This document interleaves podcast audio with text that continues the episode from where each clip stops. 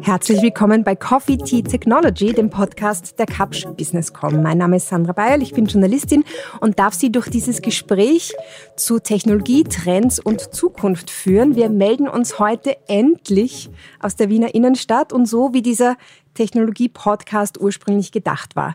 Zum ersten Mal dürfen wir gemeinsam sitzen, zum ersten Mal in diesem denkwürdigen Corona-Jahr, zusammen mit dem Vorstand der Kapsch Businesscom, nämlich Jochen Borenich, Hallo. und äh, mit unserem Gast, mit unserem heutigen Gast, nämlich Nils Müller. Er ist Futurist und Zukunftsexperte, Trendforscher extra aus Deutschland angereist. Das hat zum Glück auch geklappt für eine Keynote über sein Spezialthema. Ähm, und er wird uns die nächste halbe Stunde ein bisschen einen Einblick in die Zukunft geben. Und er ist endlich mal wieder in Wien. Endlich. Einer seiner, seiner Lieblingsstädte. Sehr gut, sehr gut. Wir sind natürlich hier unter Einhaltung der 3G, wie es so schön heißt, und ähm, dürfen auch etwas zu trinken bestellen erstmals. Was wollt ihr denn alle? Jochen, bitte. Ich nehme immer bitte meinen Pfefferminztee mit frisch gepresstem Orangensaft. Ich hätte gern English Breakfast Tea mit ein bisschen Milch. Und für mich einen Cappuccino, bitte. Sehr gerne, kommt sofort. Dankeschön. Ähm, Nils Müller hat schon 2002 sein Institut gegründet, das heißt Trend One, äh, lebt seither sozusagen in einer Zukunft, in einer Zeit vor unserer Zeit. Darüber wollen wir uns auch heute unterhalten, über Trends, über die Gesellschaft 5.0. Sehr spannend, was das genau ist. Über Fortschritte, die wir eventuell ja auch alle erleben werden. Spannend ist, dass das Institut von Nils Müller ein eigenes Trenduniversum baut, das auch immer wieder justiert wird, je nach den neuen Entwicklungen, die sich auftun. Da gibt es aktuell 17 Megatrends, wenn ich das richtig gesehen habe, und auch sehr viele Makrotrends. Aber mhm. die 17 Megatrends, daran orientieren wir uns. Das sind so die großen Bereiche, die mal kommen werden. Genau. Ähm, du hast heute einen Vortrag gehalten. Ähm, wir durften alle ähm, gespannt uns anschauen, wie es 2030 sein könnte. Das war dein heutiger Vortrag. Schaust du auch länger in die Zukunft oder sind diese neun, zehn Jahre das, ähm, womit man arbeiten kann?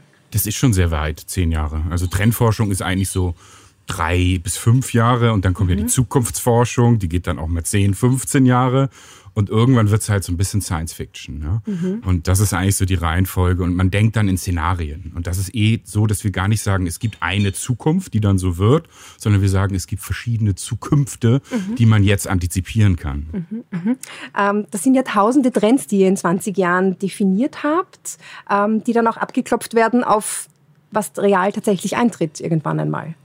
Na, wir schauen jetzt nicht bei jedem einzelnen Trend, ob das Start-up oder das Patent sich durchgesetzt mhm. hat, sondern wir schauen eigentlich auf die großen Strömungen und die sind für unsere Kunden auch wichtig. Du hast die Megatrends angesprochen, mhm. die sind eigentlich obvious. Ne? Jeder kennt Urbanisierung, künstliche Intelligenz und demografischen Wandel. Das, das sind äh, Themen, die kennt jeder, aber interessanter sind da für die Unternehmen eigentlich die Makrotrends, also die strategischen Schlüsseltrends unter diesen Megatrends und dann diese Makrotrends auf sich anzuwenden. Okay. Äh, Jochen, warum holt man sich einen wie den Nils Müller nach Wien? Was erhofft man sich aus so einem Vortrag? Was ist die Erwartungshaltung? Also wir kennen uns schon länger, also nicht so, dass es ein, ein, ein, ein Zeitpunkt nur jetzt ist, wo wir uns mit dem Thema Trends beschäftigen als Cup Business kommt, sondern wir arbeiten seit einigen Jahren schon zusammen. Und äh, ich sehe uns ein bisschen so als Übersetzer zwischen dem, was gerade benötigt wird am Markt ähm, den Entwicklungen, die stattfinden und das, was in, einfach in zehn Jahren sein wird. Das heißt, ich muss einfach mein Portfolio, meine Strategie durchaus ausrichten, schon äh, nicht nur dem, was jetzt am Markt benötigt wird, sondern das, was einfach der Markt künftig äh, nachfragen wird. Und da hilft es einfach, ein Stückchen in die Glaskugel zu schauen und dabei hilft uns der Nils dankenswerterweise seit ein paar Jahren schon. Mhm. Dieser Vortrag ist ja wie eine Glaskugel. Auf einmal entfaltet sich eine Zukunft, in der es viele Roboter gibt, viel ähm, Augmented Reality. Ähm, wir sehen auch zum Teil auch schon Filme in deinem Vortrag von Technologien, die wir ja noch nicht verwenden und an uns haben. Ähm, was reizt dich an, an, an diesen Bildern? Man hat ja gut gesehen, wie schnell Lösungen plötzlich auch tatsächlich eingesetzt werden. Also die Bilder schauen zum Teil noch futuristisch aus, aber Corona selber war ja ein digitaler Boost. Ich sage mal ein Kickdown, mhm. der stattgefunden hat. Mhm. Und äh, Dinge sind plötzlich selbstverständlich geworden. Das einfachste ist Videoconferencing. Wir werden auch äh, sich in absehbarer Zeit das Thema 3D-Videoconferencing auch erleben. Also Dinge, die einfach da sind, Alltag mhm. geworden sind. Ähm, wir kennen die Statistik, man sagt ja bei 98 Prozent der Meetings künftig wird ein virtueller Teilnehmer dabei sein. Das heißt, es gibt im wirklichen konkreten Umfeld äh, von jedem Einzelnen ja wirklich ähm, eine Entwicklung, die man nachvollziehen kann. Und wie der Nils schon gesagt hat, je weiter man nach hinten in die Zukunft schaut, umso schwieriger wird es. Die Halbwertszeit äh, des Wissens in der IT sind zwölf Monate. Das heißt, äh, wenn ich jetzt äh, ein Jahr Sabbatical mache, kann ich die Hälfte meines Wissens wegschmeißen. Und da jetzt zehn Jahre vorauszuschauen, ist schon ein anspruchsvoller Job, den der Nies hat. Und ich möchte ihm da auch gratulieren. Er hat ja auch ein Award gewonnen als innovativstes mhm. Unternehmen Deutschlands. Und das, das zeigt ja auch schon, äh, dass das nicht nur eine Glaskugel ist, sondern durchaus auch sich materialisiert. Versuchen wir mal ein bisschen konkret zu werden. In die Zukunft schauen sind immer viele Bilder, viele Szenarien. Fünf, Society 5.0 ist mir aufgefallen, ist ein großer Punkt, den haben wir auch heute schon besprochen. Ähm, da geht es um die Vernetzung von ähm, Fertigung und Produktion mit den Kundendaten und Kundenwünschen. Oh, jetzt kommt unser, unsere Getränke, Dankeschön. Ähm, Nils, könntest du uns mal erklären, was die Society 5.0 sein wird und was sie fundamental von dem unterscheidet, was wir jetzt haben? Aber nur wenn du mir versprichst, nie wieder Glaskugel zu sagen. Weil Glaskugel ist, kommt aus der Wahrsagerei und hat gar nichts mit Trend- und Zukunftsforschung zu tun. Also Trendforschung ist eher das Fernrohr, wo wir weltweit schauen, was passiert jetzt in Korea, was passiert jetzt in Japan. Zum Beispiel der Society 5.0 Trend, der kommt aus Japan, von der japanischen Regierung. Und ähm, das heißt, wir arbeiten eher research-basiert, faktenbasiert, um die Zukunft zu antizipieren und sind nicht mehr diese Gurus mit der Glaskugel. Das ist so ein ganz falsches Image, was man von der Zukunftsforschung mhm. hat, die eigentlich ähm, die mittlerweile auch eine Wissenschaft ist. Also Foresight, Corporate Foresight ist das, was Unternehmen professionell betreiben, um die Zukunft rechtzeitig zu antizipieren und sich dann mit ihren Zukunftsfeldern darauf einzustellen. Das mhm. ist ein mhm. professioneller Prozess. Und Society 5.0 ist ähm, eine Fortführung und eine Weiterführung der Industrie 4.0. Industrie 4.0 hat sich sehr stark auf die Fertigung bezogen, auf die Smart Factory, quasi eine Light-Out Factory, wo ich das Licht ausschalten kann, weil alle Prozesse von Robotern, IoT, Sensoren, künstlichen Intelligenzen und 3D-Druckern gemacht werden.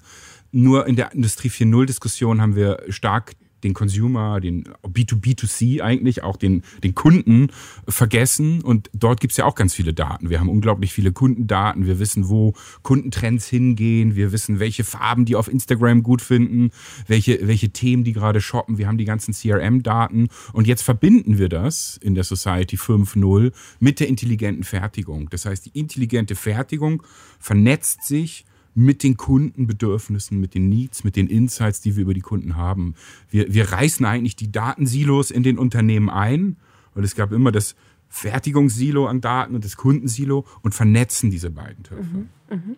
Ähm, wir haben es gerade gehört, B2B2C. Wie geht Kapsch dieses Thema an und wie weit ist man fortgeschritten in der Einbeziehung der Kundendaten? Also in vielen Fällen, wenn wir mit äh, Kunden Innovationsworkshops machen, dann geht es genau in die Richtung, dass wir mit unseren B2B-Kunden nachdenken, wie wir seinen Endkunden einfach äh, ein Stückchen erfolgreicher machen oder ein Stückchen Convenience geben. Und so gesehen ist B2B2C in vielen Fällen ein, ein Denkansatz, äh, den wir bei der Lösungsentwicklung in den Vordergrund stellen. Ähm, das Beispiel habe ich eh schon genannt, auch bei vorigen Podcast ähm, Smart Spaces, wo wir mit einem europäischen Möbelhersteller das intelligente Büro ausstatten. Und da war es genauso, dass wir in einem Design Thinking Ansatz überlegt haben, was braucht eigentlich der End-User? Und gerade dort, wo es um, um, um Desk-Sharing geht, ist natürlich wahnsinnig spannend. Äh, wo sind freie Plätze? Kann ich Plätze vorbuchen? Äh, wo sitzt wer? Wenn ich in einem Projekt zusammenarbeite, oder kann ich mir als Projektteam äh, diesen, diesen Raum vorbuchen? Und äh, die Lösung ist eigentlich sehr stark in einem B2B2C-Ansatz entstanden. Wir haben es eigentlich äh, sozusagen rückwärts gedacht entwickelt, äh, nämlich was braucht der Konsument und von dort dann erst die Lösung weitergedacht äh, und nicht aus einer technologischen Sicht einfach gesagt, starten wir mal, machen wir eine Plattform und dann schauen wir schon, wie sich die entwickelt. So gesehen ist B2B2C genau unsere Denkweise, passt sehr gut zusammen und wir sehen ja einige Trends, äh, die der Nielsen seinen Fernrohr vorhersieht, wie zum Beispiel das Thema Individualisierung ähm, von, von Lösungen, ähm, die wir ganz klar in unserem B2B2C-Ansätzen ja auch schon mhm. mitnehmen. Mhm. Aber diese Individualisierung von Lösungen, du hast gesprochen von Personalisierung und sogar von Hyperpersonalisierung. Ähm, Gab es das nicht schon mal, dass man sich äh, Dinge customizen konnte und ja. dass man sich Schuhe in den Farben zusammenstellen konnte, wie man sie gerne hat? Ist das nicht eher was Altes? Das kommt aus der Mass-Customization, was du ansprichst. Das ist eigentlich eine 80er Jahre Management-Philosophie, dass wir die Mass-Customization führt zum Beispiel dazu, dass wir, wenn du dir heute ein Auto kaufst, äh, wahrscheinlich 12.000 verschiedene Optionen hast, wie du das konfigurieren kannst. Mhm. Nur die, ähm, die Hyperpersonalisierung geht quasi in dem Sinne weiter, dass der der Consumer wirklich als Individuum und auch gar nicht als Consumer, sondern auch als Prosumer gesehen wird. Das heißt, er kann selber natürlich auch zum Designer werden und selber Teil der, ähm, der Fertigungsprozesse werden. Also jeder kann in Zukunft Brillendesigns machen, Schuhdesigns machen und die wiederum werden gefertigt. Also in, bei Influencern sehen wir jetzt quasi den Anfang von diesem Trend, dass die eigene Brands rausbringen. Ja? Und so sind es eigentlich dann nicht B2B2C, End of, End of Pipe, sondern sie sind dann quasi wieder die Prosumer, die die Trends in die Industrie reingeben. Und deswegen ist diese Vernetzungsintensität und die Vernetzungsgeschwindigkeit gestiegen. Wir müssen sehr schnell schauen, was sind, was sind Trends im C und beim Prosumer und die in der Fertigung antizipieren. Mhm, mh. ähm, da sind wir schon mittendrin in einer unglaublichen Datenwelt. Ähm, 100 Milliarden Connected Devices soll es 2030 geben. Ähm, eine Datenexplosion. Wir reden von Zettabyte. Ich kann mir nicht vorstellen, wie viel das ist, aber vielleicht kannst du uns das kurz erklären. Zeta ist, glaube ich, 10 hoch 21. Mhm. Also ja. das ist ähm, nicht, also das ist eine 10 wie wir es gerade haben, sondern das ist eben 21 Nullen, ja. Aber wie kann, wie kann man das alles verwalten? Eine Frage an den, äh, an den Kapsch-Experten. Wie kann man so viel Daten verwalten? Wie kann man damit umgehen? Wie bringt man das in ein System? Also die Antwort ist, äh, wir nutzen die Daten viel zu wenig. Wir haben auf der einen Seite ein exponentielles Wachstum der Daten. Du hast Zettabyte erwähnt. Wir haben im Jahr 2020 jetzt stütze ich mich ein bisschen auf den Zahlen von Nils, 20 äh, Zettabyte Datenvolumen gehabt. 2030 sind es rund 600 Zettabyte und 2035, äh, schätzt der Nils, äh, sind es über 2000 Zettabyte. Ähm, und trotzdem schaffen wir es nicht einmal jetzt, das Datenvolumen vernünftig zu nutzen. Mhm. Denn die Daten wachsen exponentiell.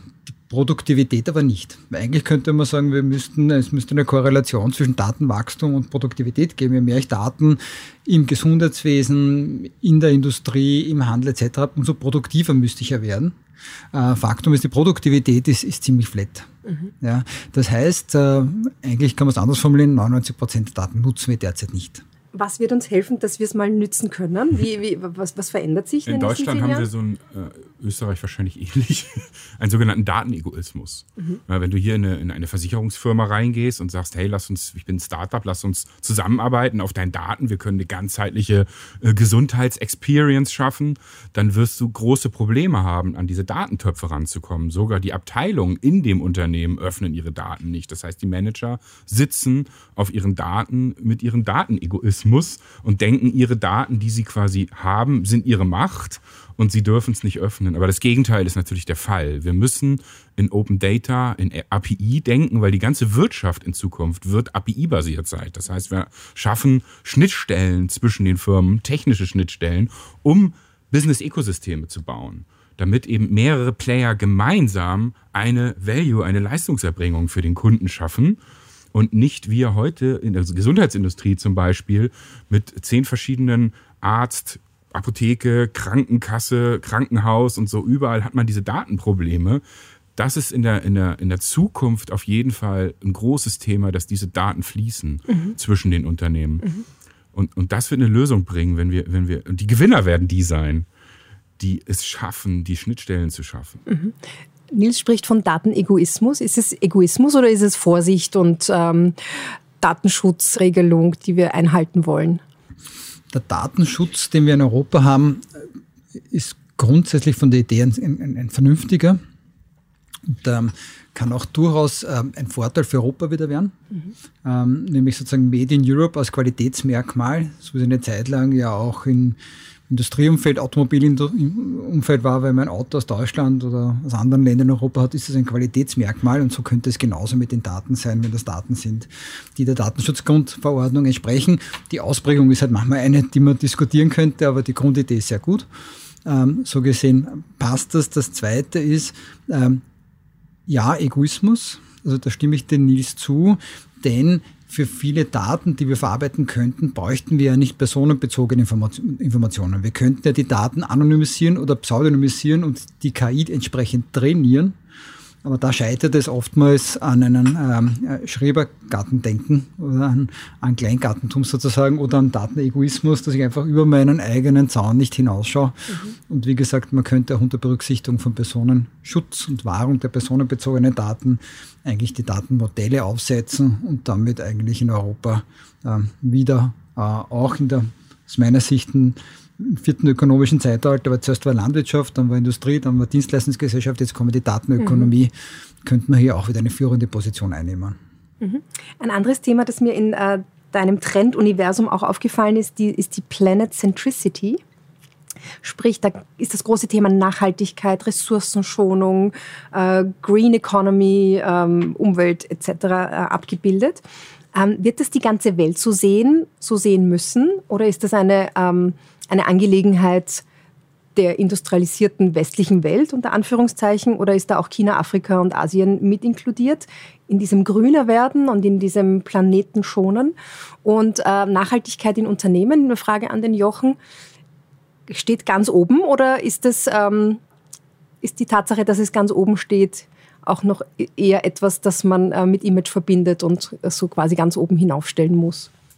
Ja, Nachhaltigkeit, denke ich mal, ist nicht nur ein Trend, sondern eher so ein Metatrend, der sie jetzt die Evolution der nächsten Wirtschaftsgeneration einleitet. Wir hatten in den 80ern, denke ich mal, viel das Thema Profitmaximalisierung, Maximierung, äh, Internationalisierung, das waren so Globalisierung, ne, die entscheidenden Trends. Und was dann seit den 2000er auch natürlich stark durch, durch Apple und Google, Customer Centricity, alle Unternehmen haben sich auf den Kunden fokussiert, geht jetzt über zu einer Planet Centricity. Und das heißt, dass wir systemischer werden. Das heißt, wir haben natürlich weiterhin den Profit, wir haben natürlich weiterhin die People, aber die wollen auch einen Purpose. Und der ist eben oft äh, beim Planet. Und so haben wir eigentlich vier Ps, mhm. die systemisch miteinander in Einklang gebracht werden müssen, wenn wir was Neues entwickeln wollen. Mhm. Wenn du jetzt ein neues äh, Mobilitätskonzept entwickelst, hat es sicherlich alle vier Ps mit drin. Ansonsten wird es nicht erfolgreich. Mhm.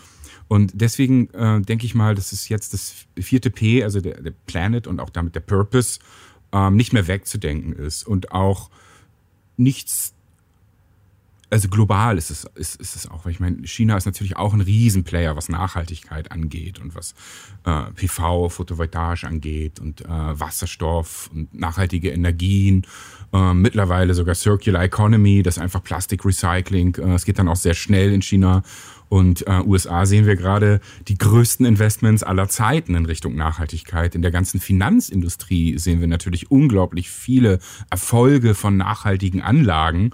Und deswegen gehe ich davon aus, dass über die Hälfte aller Innovationsdinge, die wir in Zukunft tun werden, immer einen Nachhaltigkeitsbezug mhm. haben. Mhm. Den Nachhaltigkeitsbezug gibt es in den Unternehmen ganz stark oder stärker als früher? Den gibt es zweifelsohne immer stärker. Es kommt äh, sozusagen der gesellschaftliche Druck dazu, den der Nils schon erwähnt hat. Es kommt der, der politische Druck dazu. Es kommt der Druck von den Finanzdienstleistern äh, dazu. Ähm, und das ist auch gut so, weil äh, auf der einen Seite äh, gibt sozusagen ein bisschen einen moralischen Aspekt, den man als Manager haben sollte, um zu überlegen, was hinterlässt man denn der nächsten Generation. Aber ich finde es auch gut, dass es einen Marktdruck gibt. Äh, und ich fände es auch gut, wenn es verpflichtend für öffentliche Ausschreibungen ist, auch bestimmte Umweltzertifikationen ähm, äh, zu erfüllen. Ja, und wir haben uns ähm, jetzt auch äh, entsprechend ISO zertifizieren lassen äh, unter dem Aspekt. Äh, derzeit ist es noch kein, keine Voraussetzung. Ich finde es aber gut, wenn es für öffentliche Vergaben auch eine Voraussetzung wird, um öffentliche Aufträge zu erhalten. So gesehen kommt zu dem moralischen Thema, das ein Manager haben sollte, natürlich auch äh, sozusagen der gesellschaftliche äh, und öffentliche Druck, den wir sie unterstützen. Mhm. Mhm. Wir dürfen ja zum ersten Mal hier äh, zusammensitzen nach einem intensiven Corona-Jahr, das wir alle erleben mussten. Ähm, und Corona war natürlich in all unseren Podcasts auch immer wieder Thema, das äh, mitgeschwungen hat. Wie hat das deine mittelfristigen Prognosen, Nils, verändert? Was waren so ein, zwei Punkte, wo Corona tatsächlich eine Zukunft verändert hat?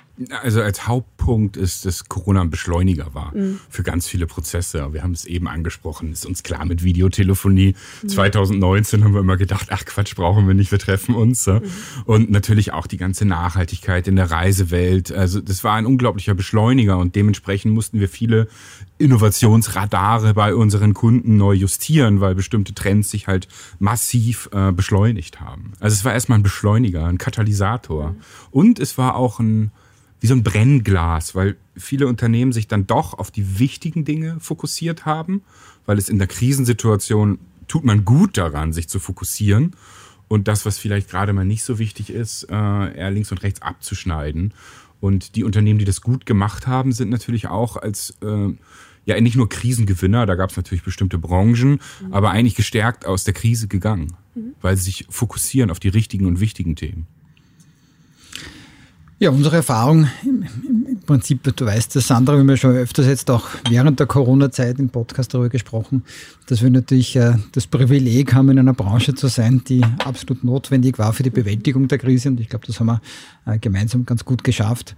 Und äh, die Eigenschaften, die die Firmen vorher hatten, haben sich eigentlich verstärkt. Äh, war ich vorher gut aufgestellt und, und äh, war agil aufgestellt, dann bin ich eigentlich ganz vernünftig durch die Krise gekommen. Und da habe ich vorher schon meine Hausungen nicht gemacht. So ist das natürlich mir umso mehr auf den Kopf gefallen. Und ja, auch dieser Effekt ist verstärkt worden. Ähm, so gesehen äh, war es auf der einen Seite ein Boost, nämlich äh, in beide Richtungen, ins Positive und ins Negative. Natürlich gibt es Branchen, wo man einem Unternehmer keinen Vorwurf machen kann, wenn die Branche gar nicht mehr existiert eine Zeit lang. Aber ansonsten war es ein Boost in beide Richtungen. Es war ein, ein Digitalisierungsturbo, der stattgefunden hat. Äh, jetzt muss man auch sagen, zum Glück zum richtigen Zeitpunkt. Der Nils, du hast es kurz vor erwähnt, ich glaube, das iPhone ist 2007 rausgekommen, also 15 Jahre Smartphones. Mhm. Ja, was würden wir ohne Smartphones machen in solchen Situationen mhm. und ohne Videoconferencing? Also, Stimmt. also haben wir eigentlich sozusagen mhm. zum richtigen Glück Zeitpunkt, dass Corona erwischt, hätte es das mhm. vor 15 Jahren erwischt, wäre auch die, das wirtschaftliche ja. Aufrechterhalten der Systeme gar nicht so möglich gewesen, wie es wir jetzt ähm, bewältigt und geschafft haben. Mhm. mhm. Ähm, diese digitalisierte, vernetzte Welt, die auch unsere Zukunft sein wird. Ähm, viele Innovationen kommen aus Amerika oder kamen aus Amerika. Sehr viel kommt jetzt äh, auch zukünftig wahrscheinlich aus China. Äh, du hast Japan erwähnt mit ein paar Trends, die auch immer wieder von dort kommen. Welche Rolle spielt Europa in dieser Zukunft? Was können wir besonders gut? Womit werden wir punkten können? Frage an beide.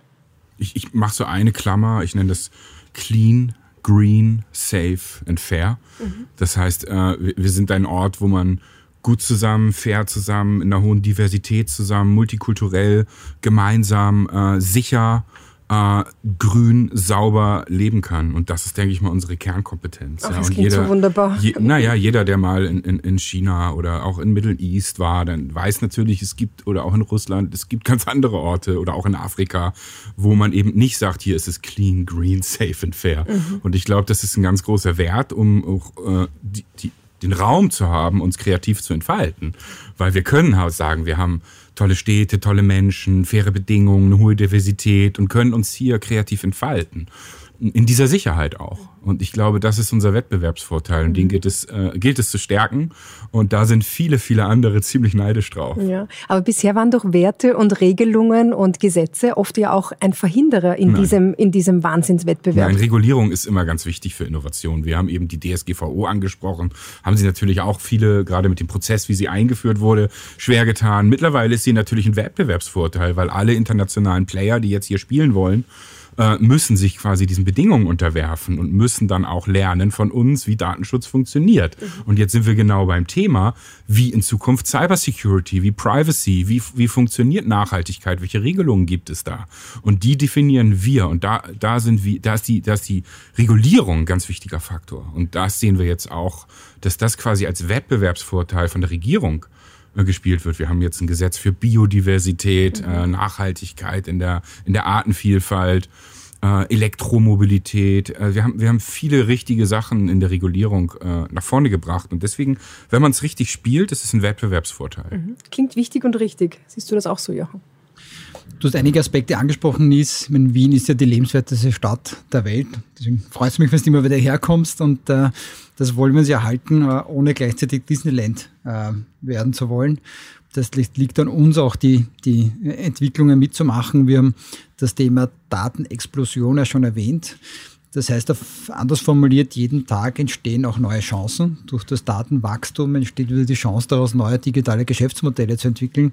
So gesehen ist aus meiner Sicht der Zug noch nicht abgefahren, sondern ähm, wir haben durchaus die Chance, in dem Bereich, Stichwort 100 Milliarden Sensorik äh, wird verbaut sein in den nächsten Jahren, ähm, wirklich eine fühlende Stadt, die fühlende Industrie, den fühlenden Handel etc. zu machen und wirklich ähm, die Sensorik und die Daten zu nutzen. Und ein Vorteil, ähm, den wir auch haben aus meiner Sicht, ähm, hängt ein bisschen mit den Eigenschaften zusammen. Der Nies gesagt, das Thema Durchlässigkeit der Bildung. Mhm. Wir haben ein Bildungssystem, das es erlaubt, auch aus ähm, ärmeren sozialen Schichten ähm, jene Personen die Möglichkeit zu geben, auch einen Hochschulabschluss zu machen und mehr. Und äh, auch das sozusagen ist ein Wert, den wir uns aufrechterhalten wollen. Und, und, deswegen sage ich, Chancen sind genug da. Es liegt eigentlich an jedem von uns, die zu ergreifen. Und äh, da macht jedes kleine Rädchen etwas aus im System. Klingt nach einem wunderbaren Zukunftsszenario, wenn die guten alten europäischen Werte zu einem Asset werden in Zukunft. Das ist doch äh, besser kann es gar nicht laufen ja, für Europa. Was, was Jochen sagt, wenn wir offene Daten haben und gebildete Leute, die auf diesen Daten was mhm. machen, dann haben wir natürlich auch einen Push im Entrepreneurship, mhm. ja, weil wir halt Startups die Möglichkeit geben, Daten intelligent zu nutzen und den Kunden quasi Mehrwerte zu mhm. schaffen. Mhm. Ich komme wieder auf die Gesundheitsindustrie. Da gibt es so viele Ansatzpunkte, wie wir quasi mehr Customer Centricity und Value Propositions, Kundenwerte bringen können und ähm, ja, über die Daten eigentlich diese ganzen Parteien in der Gesundheitsindustrie miteinander vernetzen und, mhm.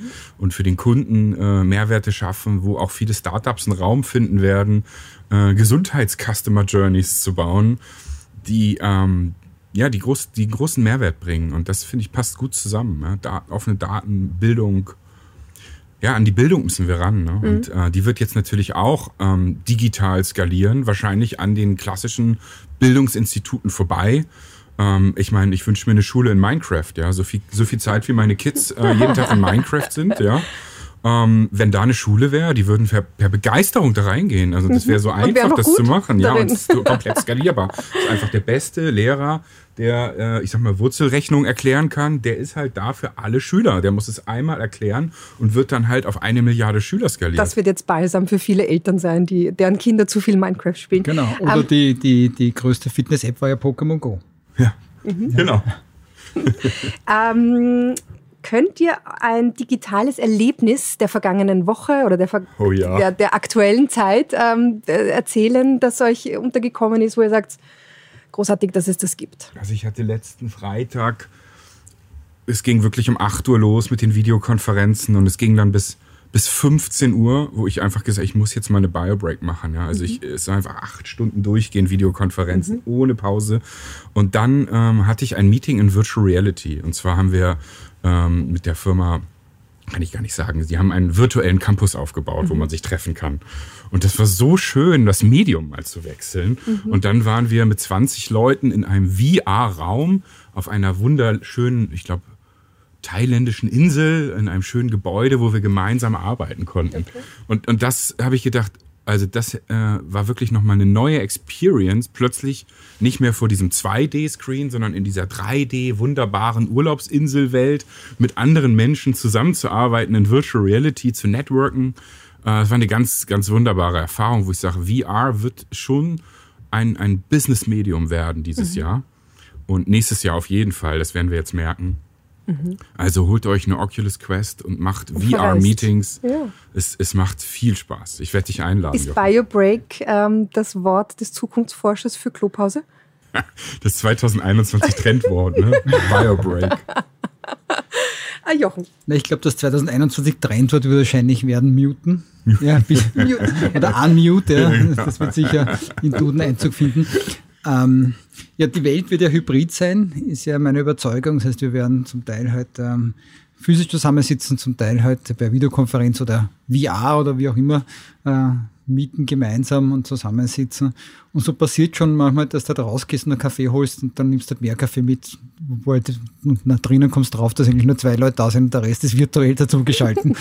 also das, das, das Arbeitsleben, das vermischt sich und äh, ich glaube, das müssen wir uns alles gewöhnen, dass ein Teil äh, oh. bei uns am Tisch sitzt, so wie wir heute, Gott sei Dank, aber ja. ein Teil einfach virtuell dazu geschalten. Mhm. Vielen Dank für dieses Gespräch. Das war Coffee Tea Technology, der Podcast der Kapsch Businesscom. Heute mit unserem Gast, Zukunftsexperte Nils Müller aus Deutschland angereist und Jochen Borenich, dem Vorstand der Kapsch Businesscom. Ich bedanke mich sehr fürs Zuhören und freue mich, wenn Sie nächstes Mal wieder einschalten.